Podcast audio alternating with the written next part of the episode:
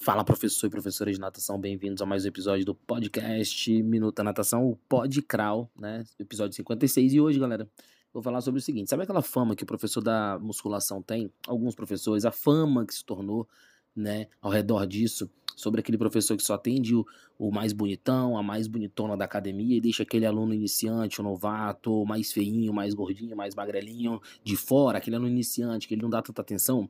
Na natação, pode ocorrer isso também, e o professor pode ficar com essa fama, sendo aquele professor que só atende aqueles alunos mais experientes, os nadadores mais fortes, a galera mais consistente, e deixa aquele aluno iniciante, novato, que tá nas suas primeiras aulas, aquele aluno mais gordinho, mais gordinha, que você vê que o nível de confiança dele ainda não é um nível de confiança ali que envolve, é, que, que, que existe na turma, de fato, né, entre os outros alunos.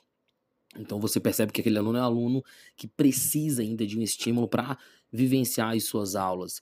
E às vezes ele deixa de participar desse processo inicial e, e, anula isso na sua vida, na prática, né, no esporte, por conta de uma experiência ruim com um professor ou uma professora de natação. Né? Um professor que não deu atenção devida, um professor que não o acolheu de certa maneira. Então, professores, a minha dica de hoje é deem atenção a esses alunos novatos, a esses alunos iniciantes.